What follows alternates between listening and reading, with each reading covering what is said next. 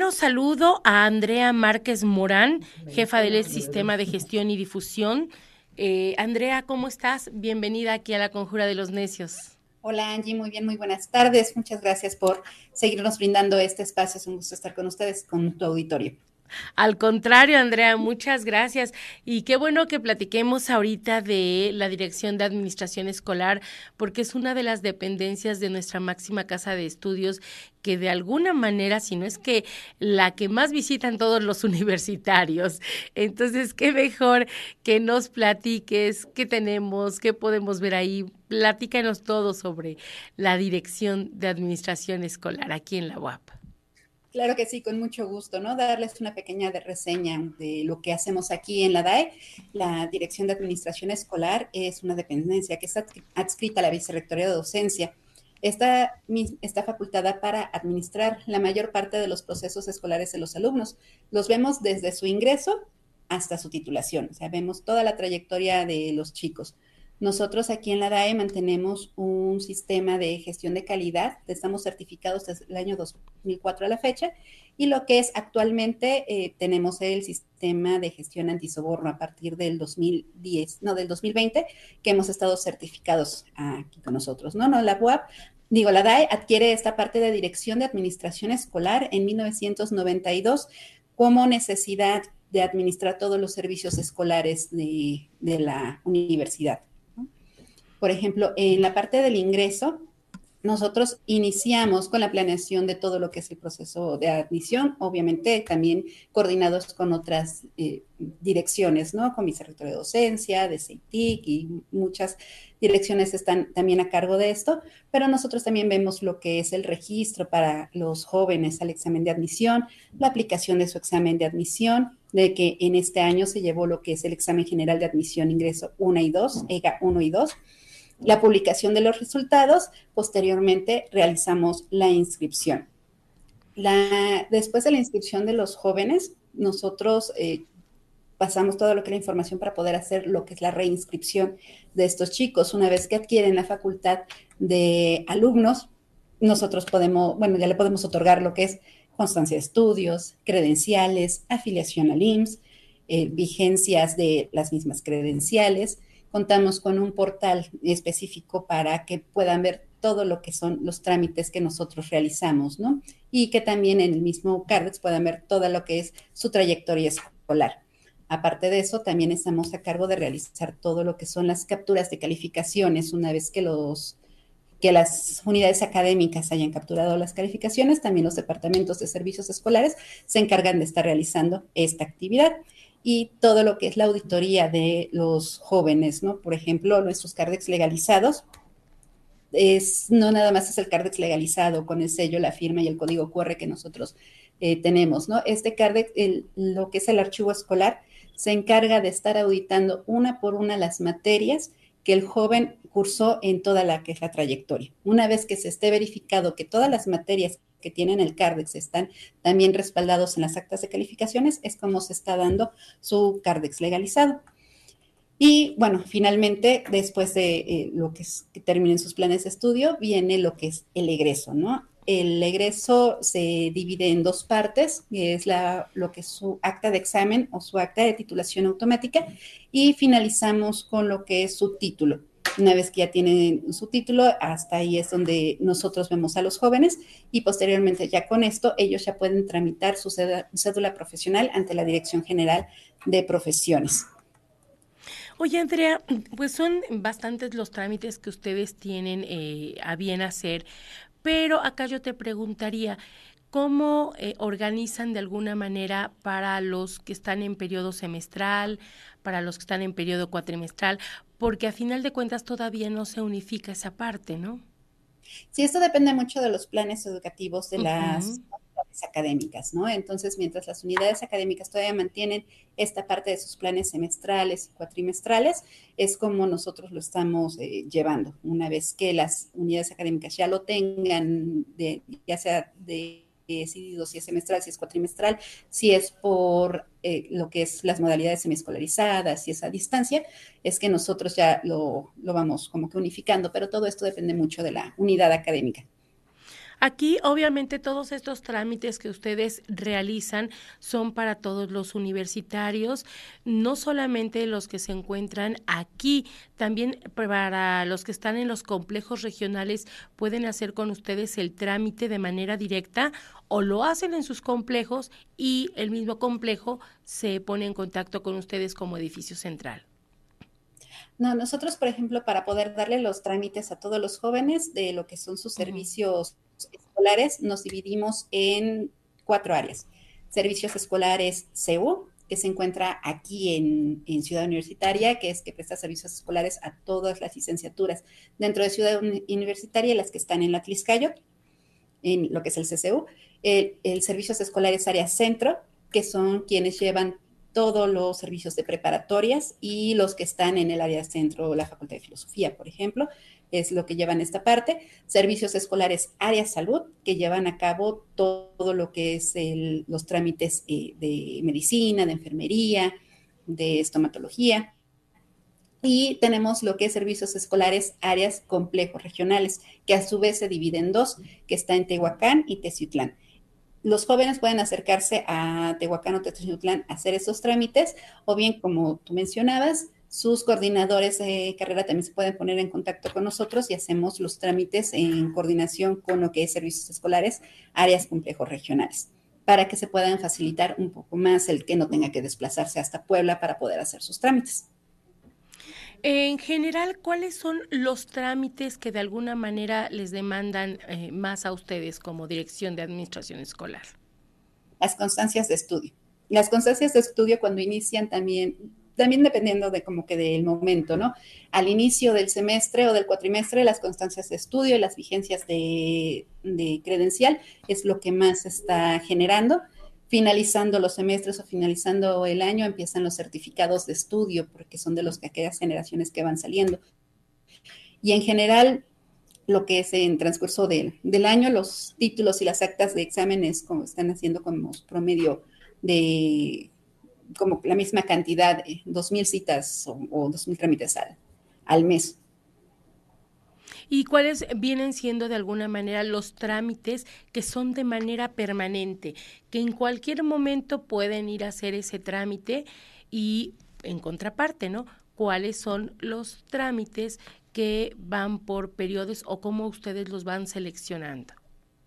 Muy bien, mira, los que pueden eh, tramitar en cualquier momento es el CARDEX legalizado y el certificado de estudios, ya sea parcial o sea completo, en cualquier momento pueden realizar este trámite.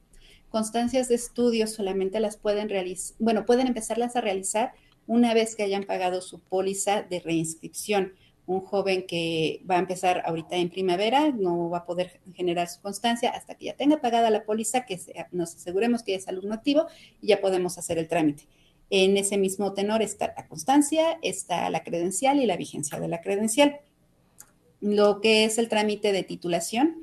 Eso está, eh, pues también es fijo, siempre y cuando cumplan con todos los requisitos que se están pidiendo en la parte de titulación.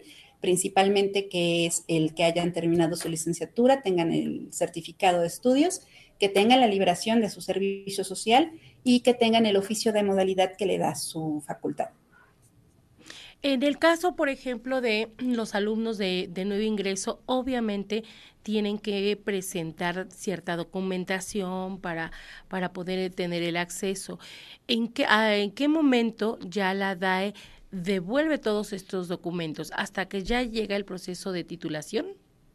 No, nosotros hacemos una segunda revisión de sus documentos. Nosotros, como sabes, apenas en agosto eh, se inscribieron los jóvenes, nos quedamos con sus documentos, volvemos a revisar todo el expediente para verificar que esté completo, que es auténtico. Una vez que terminamos de revisar este expediente, se le devuelve al joven. No nos llegamos a dilatar más de seis meses con el expediente, eh, posiblemente tentativamente, por ejemplo, en mayo ya podríamos estarlos entregando, es una cifra al aire, pero antes de que cumplamos su primer año con nosotros, nosotros ya devolvemos los expedientes de, de los jóvenes. Ok, oye, otra de las ventajas que también de alguna manera nos ha dado la virtualidad es que ya muchos de los trámites ya no tienen que ser forzosamente presenciales, sino ya también son en línea, ¿no? Exactamente, ya son pocos los trámites que hacemos en línea, son los obligatorios que por su naturaleza se necesitan, como es la, la credencial para los jóvenes que tienen que les tomemos en su foto, pero lo que es constancia, certificados, CARDEX legalizado, ya pueden hacer su trámite, bueno, se hace en, completamente en línea. Trámites de titulación por la naturaleza de su proceso, que hay que estar revisando y ser más específicos en sus documentos. Sí, tanto lo que es acta de examen como título, ese ya es un trámite presencial, igual para venir a recoger su documento. Ok, ahora en cuanto al horario, eh, la DAE tiene un horario para poder atender a, todas las personas que vayan a solicitar cualquier trámite. Este, ¿en, cuál, ¿En qué horario pueden, pueden este, acudir? Pueden venir de lunes a viernes de 9 a 5 de la tarde. Ese es el horario regularmente que la mayoría de nuestros procesos, como te comentaba, es en línea. Otros, como son los trámites de título o venir a recoger sus certificados, son bajo citas. Las citas las pueden agendar en su autoservicio. Ahí ya vienen también para que puedan tener un horario específico para poder este, realizar estos trámites. Lo que es la credencial y la vigencia en cualquier momento de 9 a 5 de la tarde, con mucho gusto, en cualquiera de las oficinas que tenemos aquí en DAE Central, que es en la 24, en lo que es eh, Torre de Gestión Planta Baja en salud, en centro o en los complejos regionales, los podemos recibir. Y también, bueno, en una entrevista anterior ya habíamos platicado un poquito, Andrea, sobre estos trámites que de alguna manera se han recortado los tiempos de entrega, ¿no? Que eso es muy importante. Por lo regular, eh, cuando vamos a hacer un trámite, este, lo que ya queremos es tenerlo casi, casi de inmediato. Y luego te decían, no, pues ven dentro de un mes, mes y medio. Y ahorita esos, esos trámites se han agilizado mucho. Sí, actualmente hemos agilizado, eh, se disminuyó el tiempo de entrega de los CARDEX y del certificado de estudios. Del el certificado lo teníamos en 30 días hábiles, ahorita lo pudimos reducir a 25 Igual el CARDEX estaba en 20, lo pudimos reducir a 15. Las constancias de estudio ya prácticamente las estamos dando en dos días, eh, los trámites, entonces sí nos estamos eh, realizando las, las mejoras para poder agilizar nuestros procesos. Oye, y por ejemplo, si alguien de nuestro auditorio igual tiene alguna duda sobre algún trámite o quizá alguna aclaración de algunos documentos que, que los anexó, pero le faltaron o algo, también ustedes tienen, me parece, que un contacto vía Facebook, ¿correcto?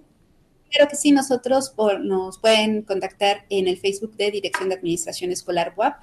Cualquier duda que tengan, ya sea de un seguimiento de, su certificado, de su credencial, de un cambio de calificación, de, de las vigencias, de su horario, de que si vamos a estar laborando todavía esta semana, que por cierto sí, de acuerdo al calendario institucional, hasta 14 de diciembre vamos a estar laborando de 9 a 5. Y todo eso lo pueden ver en lo que es el Facebook de Dirección de Administración Escolar. Nos escriben, lo fundamental que nos escriban su matrícula, cuál es el motivo de, del contacto para que nosotros podamos darle, eh, sí que, información precisa de lo que necesiten. Ok, eh, ahorita estamos viendo todas las otras redes sociales que también ustedes tienen, Instagram, TikTok. Eh, quisiera que me platicaras un poquito de estas y cómo han sido aceptadas por todos los estudiantes, porque bueno, también hay que tomar en cuenta que los jóvenes pues ya son súper tecnológicos y luego pues ya se, se informan un poquito más a través de redes sociales que quizá un contacto directo como anteriormente se hacía con una llamada por teléfono o bien con un correo, ¿no? ¿Cómo, lo han ido manejando y cómo ha sido esta respuesta? Sí, nos dimos cuenta que los jóvenes son muy visuales, eh, les, gusta más o lo, lo de que lo aprendan más rápido en un video, en, en una imagen con, contenido sencillo y concreto. Entonces, ahorita lo con lo que empezamos a incursionar a principios de año fue con el TikTok. Ha sido muy bien recibido. Eh, a los jóvenes les gusta, les agrada, lo siguen. Pueden ahí ver las fechas de entregas de trámites, cuando publicamos alguna convocatoria y todo. Entonces, tenemos ahorita un poquito más de 30 mil seguidores en, TikTok, entonces sí, es, sí vemos que es una buena respuesta y que lo siguen demasiado ah, en esta parte. También tenemos 30 mil seguidores en qué tiempo? Porque no tiene mucho que lo abrieron. Fue en este año, eh, lo hemos haber abierto en febrero. En febrero, principios de finales de febrero, principios de marzo. Eh, digamos que lo utilizamos cuando empezó admisión y ahí es lo que estamos, lo que, es de lo que es, digamos, marzo para diciembre ya llevamos 30 mil seguidores. O sea, sí fue muy bien recibido esta, este, esta plataforma por todos los chicos. Claro, pero eh, te interrumpí, me ibas a hablar también del Instagram. Sí, el Instagram ese es más reciente, no lo habíamos eh, utilizado mucho, pero también hemos empezado a ver que les gusta esta parte de las, historias en Instagram, eh, los, videos, de, que es una forma muy fácil y muy digerible para ellos de poderlos, eh, de poder este, tener este contacto y de que ellos sepan cuándo tienen que entregar sus documentos, qué es lo que hace falta, cuánto tiempo tienen para, para poderlos este, hacer sus trámites y sus procesos. Aparte, fíjate que todos esos recordatorios son fabulosos porque como vivimos en un ritmo un poquito acelerado, entonces de repente eh, se te pasan las fechas y pues ya es una facilidad que a través de nuestros celulares ahí pongamos así como que una alertita que te ya te esté, si estemos siguiendo todas las redes de ustedes, pues ya te llega en automático y te van recordando qué es lo que tenemos pendiente, ¿no? Sí, sobre todo eso, ah, por ejemplo, en las impresiones de póliza, de repente sacamos nuestros avisos de tienes cinco días para póliza, tienes cuatro, tienes tres, para que ellos lo puedan hacer y sean y estén dentro del, del tiempo de, de, nosotros de poder imprimir su póliza y pagarlo, porque si no hacen estos trámites, pues se dan de baja las materias que habían inscrito en un inicio.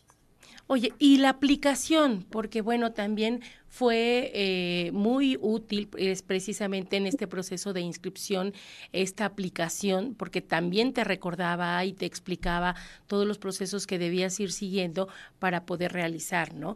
Eh, ¿cómo, ¿Cómo ha ido evolucionando? ¿Cómo ha sido la respuesta?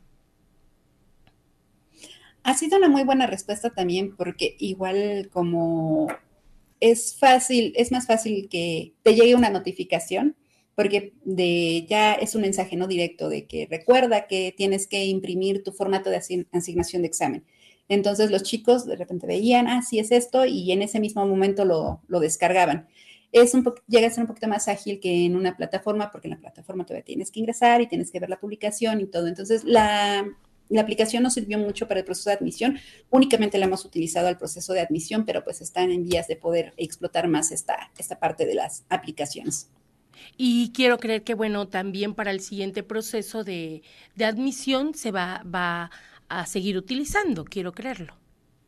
Claro que sí, en cuanto tengamos, bueno, la publicación de la convocatoria, esta misma aplicación va a estar diciendo las fechas, los periodos, de de estarles recordando que ya pueden imprimir sus formatos, de cuándo tenemos unos exámenes, cuándo es la fecha límite de pago. Entonces, sí, va a ser como la misma mecánica una vez que se haya publicado la convocatoria. Oye, y las principales dudas de los estudiantes que les, eh, si se pongan en contacto con ustedes, ¿qué es lo que más les preguntan o cuál es la, la falla quizá más continua? No lo sé. Bueno, eh, lo que más nos llegan a preguntar por, en este año fue mucho lo de sus constancias de estudio. No la pedimos, en este año no pedimos constancia de estudios, únicamente pedimos tres cosas, realizar el pago del examen de admisión, la fotografía y su identificación. Entonces, como que de repente los jóvenes decían, ¿y mi constancia? No, no, la constancia no se pidió nada más que era asegurarse que para la inscripción, si eran candidatos de inscripción, deberían de tener el certificado. De ahí muchos chicos menores de edad tenían la duda de que pues yo no tengo credencial, no me la dieron en la escuela, no puedo tramitar una INE ni una licencia. Ahí en ese momento sí les pedíamos una constancia, pero para que tenga la fotografía cancelada y que la misma escuela los amparara de que era el joven, ¿no? El que estaba en la fotografía y eso sirviera como una identificación. Mm, y lo que más recurrían los jóvenes de que se llegaban como a equivocar era en, en sus usuarios tienen que crear un usuario, tienen que crear una contraseña y de repente se les olvidaba qué usuario hicieron o qué contraseña tenían. Entonces, eso era como que algo muy recurrente. También por eso se, se realizó en este año el que el recordar mi contraseña, recordar mi usuario, ¿no? Entonces tenían que poner ahí de que habían olvidado su usuario, tenían que escribir su CURP, su nombre, su correo y ya se les podía dar el, el usuario y la contraseña que habían ingresado en un inicio. Oye, otra, otro acierto también fue que a partir de esta gestión el sistema antisoborno. Eh, ¿cómo, ¿Cómo funcionó? ¿Cuál fue? Eh, ahora sí que hubo denuncias, no las hubo. ¿Qué, qué, cómo, ¿Cómo empezó a funcionar todo, todo esto y cómo surge también esta idea, no?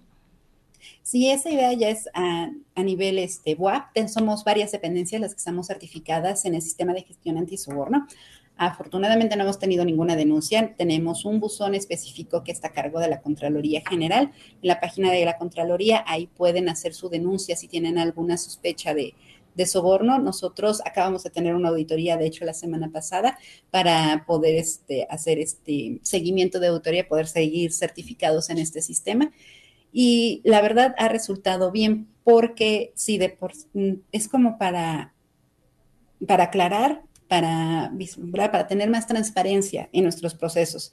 De decir, tenemos muchos controles que nosotros implementamos con los jóvenes, con nuestros, con nuestros productos y demás, para que no haya ningún, como que ninguna sospecha en este sentido del antisoborno. Llevamos con ellos desde el 2020, este año ya se hicieron dos años, y bueno, pues a la fecha no tenemos ninguna inquietud y ningún reporte sobre, sobre esta parte. Fíjate que es una muy buena apertura porque pues mucho eh, a veces decía, no es que eh, para entrar a la UAP podías entrar este, pagando y bueno, con esto de alguna manera queda claro que la única forma de ingreso a nuestra institución pues es estudiando, ¿no? Es sacando buenas calificaciones, es pasando, aprobando el examen como tal el examen de admisión, el que es, y dentro de los grupos seguimos con la misma mecánica de que los puntajes más altos son los que van a estar dentro de los grupos de admisión. No hay ninguna, ninguna otra forma de ingresar sino seguir nuestros mismos protocolos. Claro, esta, eh, ahorita estamos viendo también lo de las credenciales. Además de, de, ser una identificación del estudiante y un control que ustedes tienen de los estudiantes que están acá este, inscritos como tal, también tienen otras ventajas, Andrea. Sí, eh, las ventajas son también dentro de la institución, el que puedan prestarles las, los libros de, de biblioteca, las lobobicis, eh, como una identificación. Sé que ahorita en periodos vacacionales también les sirve para descuentos a los jóvenes en, en, las, en los camiones. Entonces sí tiene una mayor ventaja, no nada más para identificarse como universitario, ¿no? Entonces también para poder ingresar a, a los recintos le están pidiendo la credencial, los préstamos y demás. Entonces, sí es más allá de, de una identificación. Perfecto. Pues Andrea, de verdad, este, muchísimas gracias. Fue una explicación bastante amplia que nos, nos acabas de dar porque pues en ocasiones dices, bueno, ¿dónde gestiono esto? Eh, ¿Dónde puedo ver tal o cual trámite? ¿No? Y ahorita nos diste eh, un, panorama muy general que obviamente fue de manera muy rápido, pero cada uno de los procesos de los que nos hablaste pues tienen su, su grado de, de, importancia y también te lleva pues a, este parte de tiempo, ¿no? Y sobre todo organización, porque manejan también muchas fechas. Sí, manejamos las fechas de lo que es reinscripciones, citas de proyección, de admisión, de las constancias de estudio, porque no es lo mismo el ingreso para un semestral que un cuatrimestral, eh, la programación académica, las auditorías, o sea, sí es un, un mundo lo que tenemos aquí dentro de desde el ingreso de un estudiante hasta su titulación. Perfecto. Andrea, pues recuérdanos tu número de teléfono, tus redes sociales para que dudas, comentarios, aclaraciones o cualquiera que se quiera poner en contacto con la DAE, ¿dónde lo puede hacer? Perfecto. De Facebook tenemos eh, para, en general desde la DAE, Dirección de Administración Escolar WAP. Específicamente de titulación, tenemos titulación WAP. Eh, nuestros teléfonos 229-5500. Cada una de nuestras dependencias, de nuestros departamentos tiene eh, su propia extensión, pero en particular aquí de lo que es la difusión en redes sociales y de seguimiento tenemos la 7017, donde pueden hablar y nosotros mismos podemos verificarlo, de que es ya sea orientarlos en dónde pueden hacer su trámite o darle seguimiento a los mismos. Perfecto, pues Andrea, te lo agradezco infinitamente, muchísimas gracias como siempre. No sé si quieras agregar algo más. No, muchas gracias, Angie, igual por el espacio, porque gracias a ustedes y que nos den este espacio, nosotros podemos explicarles más sobre nuestros procesos. Entonces, muchas gracias y es un gusto siempre saludarte.